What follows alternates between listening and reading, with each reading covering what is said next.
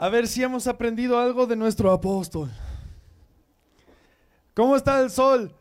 Feo, digo, rico, está rico. Me proyecté. está potente. A ver, ahora sí. ¿Cómo está el sol? Bien, está bien rico. Gloria a Dios. ¿Ustedes quieren ir a la playa de vacaciones? Pues imagínense.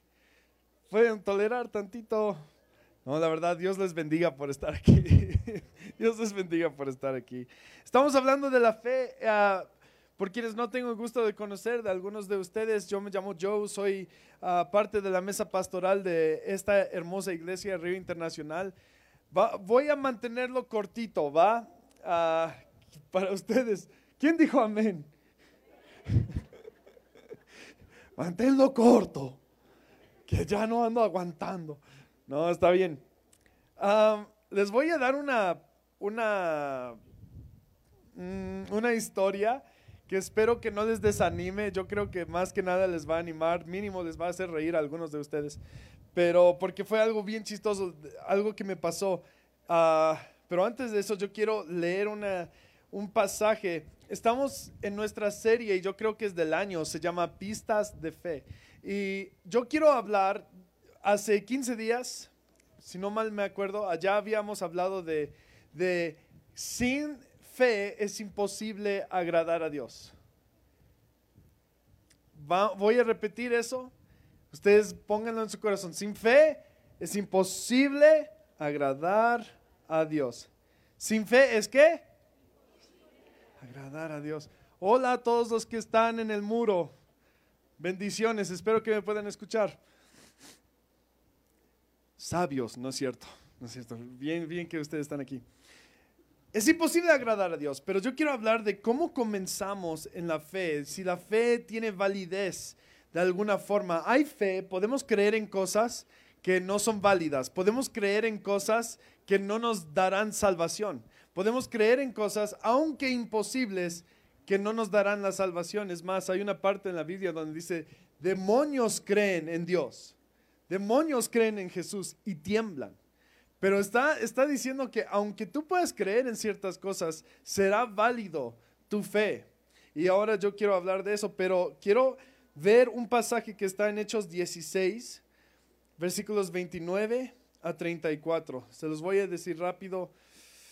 No se pongan de pie, ahí están, ahí están bien, la verdad les voy, a, les voy a decir esto, pero en el río nosotros honramos la palabra, lo que dice es aplicable, es posible y es verdad. Así es.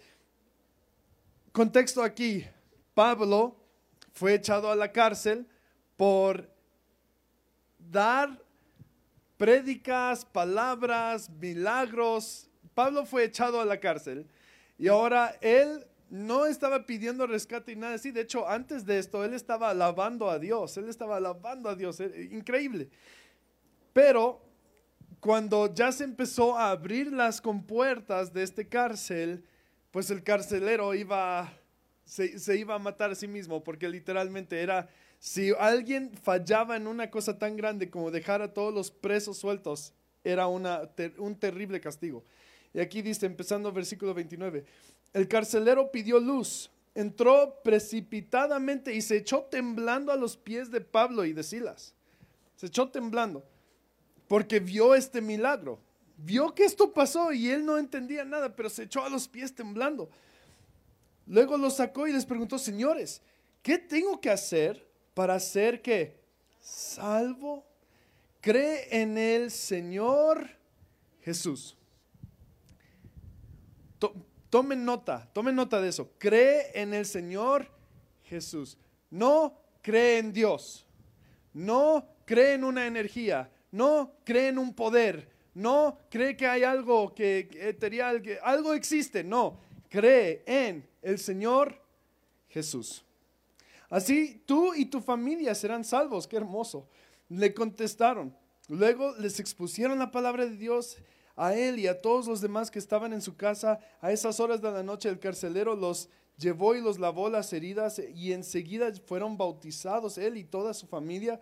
El carcelero los llevó a su casa, les sirvió comida y se alegró mucho junto con toda su familia por haber creído en Dios, que quiere decir que él tomaba a Jesús por lo mismo que Dios.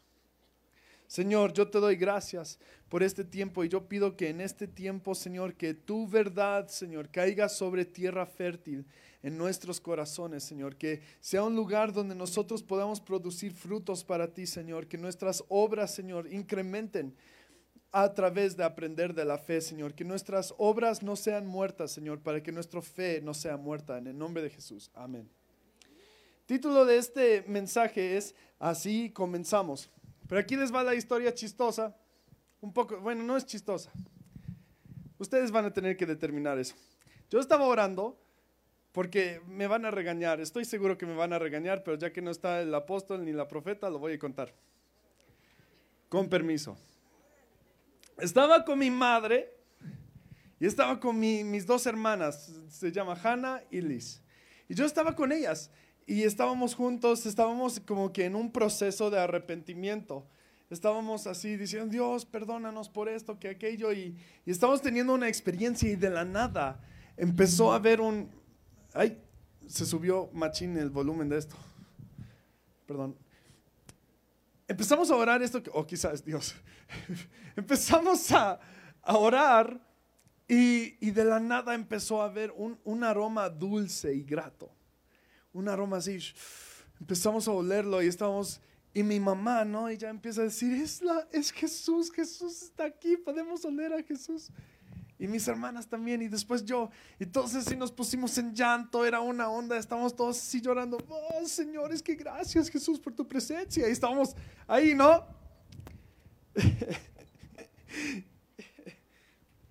Estábamos orando y, alabando a Jesús, una de las mejores experiencias jamás. Estamos como que, wow, al fin he podido oler a Jesús. Pues, flores y toda la onda, ¿no? Como, como pasa a algunas personas. Y, y después ya estamos saliendo de la presencia, ¿no? Así de, oh, sí, oh, gracias a Dios. Lástima a cualquier persona que se perdió de esta experiencia, wow. Pero ahí después veo a mi hermano John. Mi hermano John tenía en sus manos palomitas. Y eso así. Viéndose bien culpable. Porque los palomitas eran palomitas especiales de caramelo. Y ese olor de caramelo llenó toda la casa. y mi hermano estaba así. Lo siento y no sé. Y yo así de rayos no li nada. Yo empecé a, frustrarme. Y mi mamá hasta el día de hoy sigue así fuerte. Dice, no, es que de verdad es que fue Jesús, no fue el caramelo. Y yo así de, no, mamá, fue el caramelo. o sea, es, es una de las experiencias que todavía he puesto tantito en duda de como que, Señor, ¿será que lo que percibí fue el olor de tu presencia o fue palomitas de caramelo. Yo siento que caramelo. pero no me ha faltado estar en la presencia de Dios, pero de, hecho esta historia me, me hizo dudar mucho de otras experiencias que tuve con Dios varias veces. Y la verdad es que tuve que aprender a buscar más y más la presencia de Dios, ver otras manifestaciones de su contacto y principalmente creer en Jesús. ¿Y por qué en Jesús? Porque a Dios no le interesa mostrar su gloria si no es para que tú te encuentres con Jesús. al Espíritu Santo, a Dios y el reino de los cielos no le interesa tu contacto con Dios si no tienes al Hijo. Porque nadie llega al Hijo si no es por el Padre. Y nadie llega al Padre si no es por el Hijo. No es posible. No vas a tener un contacto con Dios sin Jesús. No es posible. No hay forma. No hay forma que vayas a tener una experiencia sin Cristo. Cristo es el centro de estas cosas, el, del mundo. Toda la narrativa que Dios está creando es porque es un obsequio de Dios Padre a Jesús. Jesús está siendo enaltecido por Dios Padre. ¿Qué quiere decir? Aunque Él sea el Padre y aunque Jesús haga todo lo que el Padre dice y aunque Jesús se somete a su Padre, no quita el hecho de que la narrativa del cielo es que no, ahora yo te doy a ti las naciones, hijo de David. por eso es tan importante que Jesús sea nuestro principal enfoque en cuestión a contactarnos con Dios. Me choca, me choca, de verdad me choca mucho cuando cristianos no puedan decir, ¿verdad?, que tienen una religión cristiana. ¿Eh? Me choca un poco, la verdad. O sea, es, es uno de los términos, ¿verdad? O que cuando empiezan a hablar de Jesús o intentan hablar de Jesús, terminan hablando de Dios. A mí me choca eso. Porque es fácil decir Dios, porque todos tienen un Dios. Alá es un Dios, falso, pero es un Dios. O sea, todos son dioses y son falsos. ¿Por qué tenemos que poner un nombre, Jesucristo, Jesús Redentor? ¿Por qué tenemos que hacer eso? Porque Él Jesús tuvo una historia, la historia de Dios, el Cordero de Dios fue sacrificado por nosotros. Por eso así tiene que comenzar nuestra fe. Puedes creer en Dios Padre, pero si tú no crees en Jesús, servirá para nada. Y es fe, es fe. Es fe creer en el Padre, es fe. Pero si tú no crees en Jesús, no, ni siquiera llegaste al Padre, no hay forma, no puedes llegar al Padre sin eso. Entonces aquí está mi, pregunta para ustedes. ¿Alguna vez han dudado de una experiencia que tuvieron con Dios? ¿Alguna vez, alguna vez han tenido una como que pequeño, quizá no ganó la duda, pero que, empezó una duda y que lo, que lo martillaron y que lo vencieron, amén. pero ¿quiénes han tenido alguna duda acerca de las experiencias que ha tenido con Dios? Yo sí, yo machín hay días, casi cada mes dudo de alguna de las experiencias, porque busco tantas experiencias que luego digo, ¿fue real eso o fue mi imaginación? O no sé. ¿O alguna vez has dudado de tu fe? De tu fe. O sea, porque una cosa es dudar de tu experiencia, después el otro es dudar de tu fe, dudar de Jesús. Porque yo quiero imaginar que, todos aquí somos, o la mayoría aquí somos cristianos y queremos someternos bajo el régimen de ser como Cristo. Y por eso nos llamamos cristianos. Porque nosotros seguimos esta familia que intenta ser como Cristo, coherederos con Cristo, tomando una identidad como el de Cristo. Hechos 2, todos quienes fueron bautizados en el fuego del Espíritu Santo tenían todo en común. ¿Por qué? Creyeron en Jesús. Y después al creer en Jesús llegó el consolador, a quien Jesús regaló a nosotros. El Espíritu Santo es imposible sin creer en Jesús. El Espíritu Santo no puede ser obsequiado a alguien que no cree en Jesús. Porque Jesús dijo, les conviene que yo me vaya, pues mando con ustedes al consolador, al Espíritu Santo. ¿Qué quiere decir que si tú no crees en Jesús, ¿cómo será tu regalo? ¿Cómo llegará el Espíritu Santo a tu vida sin Jesús? No es posible porque es obsequio de Jesús. No puedes, no puedes rechazarlo porque si no, no llegarás al Padre, ni siquiera llegarás a la puerta. Y así es, así de simple. Yo, para, el, punto que yo quiero hacerles ahora mismo a todos aquí, por quienes tienen esta pregunta bien bien establecida por las personas quienes no tienen esta pregunta bien establecida? Una respuesta pues. Esto es para todos, esto es para mí. La pregunta que quiero que se hagan en este tiempo es, ¿creo en Jesús? ¿Creo en Jesús? Háganse esa pregunta, cada uno. ¿Creo en Jesús? Creer en Jesús es creer que fue un judío, un hebreo, es creer que nació, que nació, que murió, resucitó, resucitó, que regresó al Padre y que de una vez y para siempre nuestros pecados fueron perdonados. Es creer que Él sigue obrando hoy, que está vivo hoy y está muy, muy adentrado en nuestras vidas. Eso es creer en Jesús, porque si crees que Jesús vive, y que hizo todas estas cosas, tienes que creer que Jesús está severamente involucrado en tu vida. Severamente involucrado en tu vida. Entonces hay que creer eso. Entonces hay aspectos de Jesús que tenemos dificultades. Creeré, sí creo que Jesús está involucrado en mi vida. ¿Cuántos aquí creen que, Jesús está muy involucrado en su vida? Es importante esta pregunta porque si nosotros creyéramos cuán involucrado está Jesús en nuestras vidas, nuestras oraciones cambian, nuestras acciones cambian. Todo cambia porque si lo vemos involucrado en nuestra vida, dejamos de pensar que hay oración demasiado pequeño que Él pueda responder. ¿Se dan cuenta que hay oraciones que a lo mejor has dejado de hacer porque lo piensas demasiado insignificante para Él? ¿Crees que está involucrado en tu vida? Es eso. Si Él está involucrado, pequeño grande, Señor, bendice esta comida. ¿Qué, ¿Qué oración más pequeño es eso? Bendice la comida. Yo voy a lo grande. Cuando yo oro por comida, yo digo, Señor, por pizza.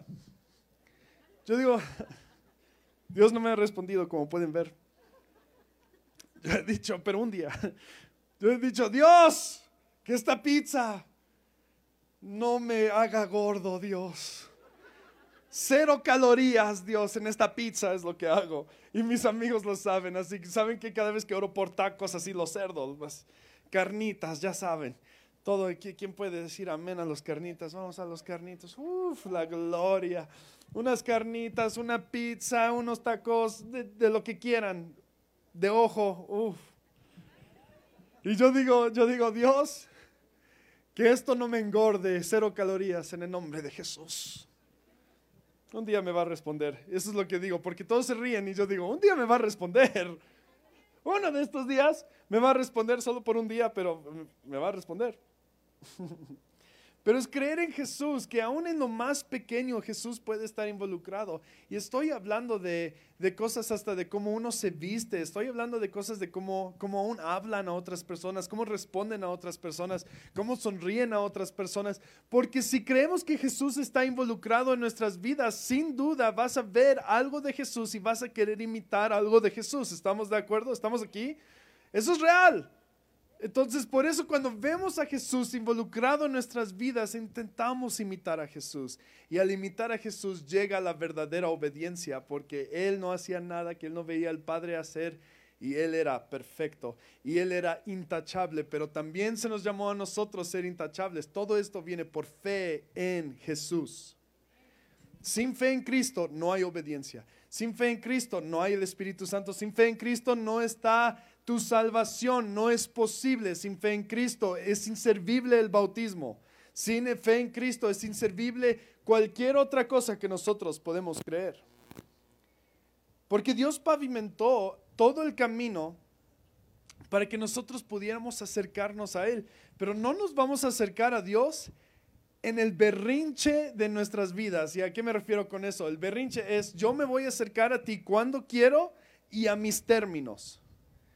Eso es acercarnos a Dios emberrinchados, sino entender que como que, ok, Dios, yo me acerco a ti a tus términos, ¿qué es lo que tú quieres? Una mariposa. Eh, ya los veo así todos. Porque la forma que Dios quiere ser conocido es a través de Jesús. Porque rechazar a Jesús es rechazar a Dios. Porque Jesús dijo, yo soy el imagen perfecto de mi Padre wow, rechazar a Jesús es rechazar cualquier, todo lo que quiere decir la existencia humana. Pues rechazar a Jesús es rechazar el piso que tú estás pisando. Rechazar a Jesús es rechazar al Creador, es rechazar a quien te hizo, quien te entretejió, es rechazarlo. Es rechazar a Jesús. Por eso es tan importante por eso esto es, creer en Cristo es la única forma de ser salvo. No puede ser salvo sin creer en Jesús. No es posible. No hay forma. Y la realidad es que creer en Jesús, así es como comienzas. Creer en Jesús es como comienzas. No es como intermedias, no es como terminas, es como comienzas. Creer en Jesús es la forma que comienzas toda esta trayectoria de tu vida. De creer en Jesús, tan solo creer en Él. Porque lo irónico es que aquí les explicaron, Pablo empezó a decirle las cosas, le enseñó antes de bautizarle, y él se gozó mucho de haber creído en Jesús, en creer en Dios. Pero es la forma que comenzamos nuestra fe. nadie tiene que ser perfecto, nadie tiene que agradar a Dios antes de creer en Jesús. Pero así es como comenzamos la trayectoria. Pero lo que más quiero que entiendan es que si no se comienza esa trayectoria, nunca, no hay un camino para terminar. Si no podemos empezar el camino de creer en Jesús, y esto lo digo para que ustedes quienes sí creen en Jesús sepan cómo hablar de Jesús a los demás. Lo digo para todos aquellos quienes, quienes ya conocen a Jesús, que sepan que este es el prerequisito. No puedes, no puedes guiar a alguien a la salvación sin Cristo. No es posible. Es que no veo a muchos por, por las sombrías. No, está muy bien. No es posible. ¿Va? Amén. Pero aun cuando empezamos a creer en Jesús, solo hay una forma de desviarte. Y la forma de desviarte es que dejes de creer algunas cosas de Jesús. Que dejes de creer un poquito. Algo que hizo, una experiencia, una relación que tuviste. La única forma que desviamos el camino es dejar de creer en Jesús, dejar de honrar a Jesús. Creer en Jesús nos lleva a la rectitud. Ahora, muchos podrían decir que durante el cristianismo pues no somos perfectos. No somos perfectos y nosotros erramos, y es cierto. Pero creer en Jesús lleva al arrepentimiento y el arrepentimiento lleva a ser intachable a través de tus años. ¿Me entienden? La otra aplicación que les quiero dar es que para aumentar tu fe, estudia acerca de Jesús. Estudia acerca de Jesús. ¿Cuántos de, de nosotros aquí hemos leído Mateo, Marcos, Lucas y Juan. Mateo, Marcos, Lucas y Juan. Así como el apóstol es tajante en esto, pero es real. Yo creo que si, si no lees nada más el resto de tu vida, bien válido va a ser tu vida si tú solo lees Mateo, Marcos, Lucas y Juan, entender, estudiar acerca de Jesús, aunque no solo son estos cuatro libros, puedes estudiar más, pero estudiar de Jesús te hará entender más a Jesús, te hará saber qué es lo que Él haría con más plenitud. ¿Va? Quiero pedir a los de alabanza que suban para que, ya es que, porque pobrecitos. Yo sí me compadezco, ¿verdad? Pero por esto mismo nosotros en esta iglesia nos llamamos cristianos. Yo nunca, nunca, nunca, eh, es más, apenitas, apenitas alguien dijo, pues tú de qué religión eres. O sea, y una persona que estaba a mi lado dice, no, pues yo tengo, y yo no tengo nada en contra de decir esto, la verdad no tengo nada en contra de decir esto. Simplemente siento que no es hay algo, hay algo chueco ahí, pues. La persona junto a mí dijo, yo no tengo una religión, tengo una relación con Cristo. Yo digo, bueno, sí, ¿no? Obvio. Dice, ¿y, tú? Yo digo, yo soy de religión cristiana. Yo soy un cristiano. Y la razón que lo digo es porque cuando decimos estas cosas, cuando dices, no, yo estoy bajo un manto no solo es una relación, es que yo voy a seguir en una comunidad, yo voy a tener hermanos y hermanas en la familia de Cristo. Hasta Cristo dijo, ¿quiénes son mis hermanos y mis hermanas? Los que hacen la voluntad de mi Padre. ¿Y puedes creer que tú eres uno de estas personas? ¿Puedes creer que tú eres una de las personas quien Jesús consideró hermano o hermana? Wow, creer en Jesús nos hace hermanos con Jesús.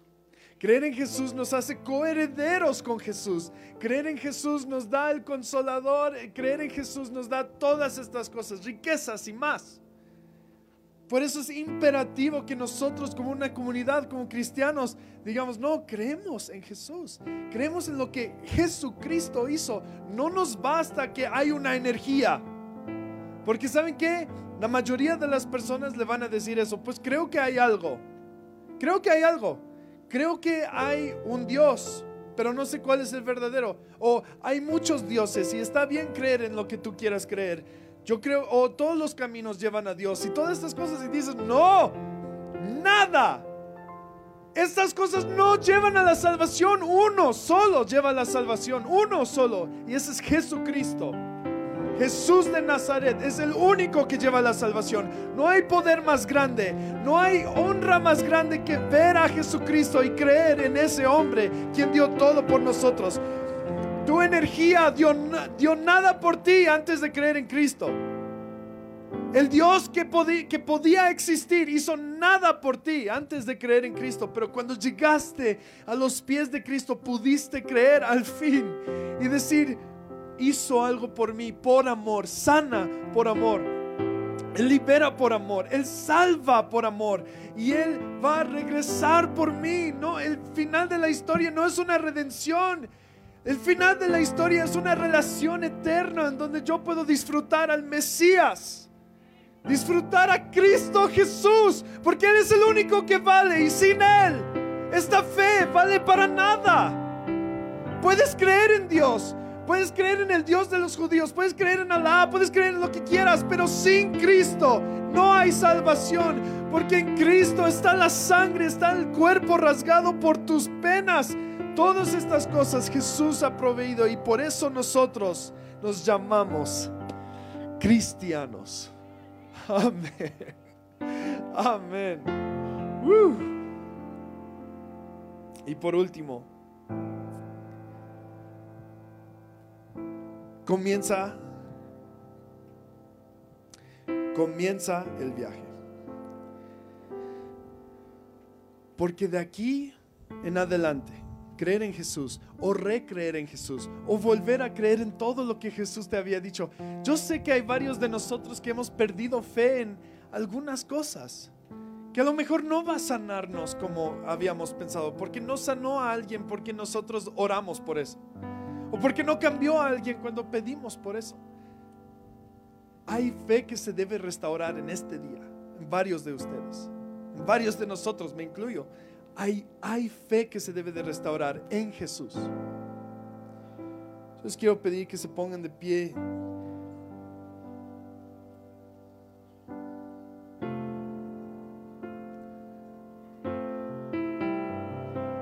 Les hago esta pregunta con mucho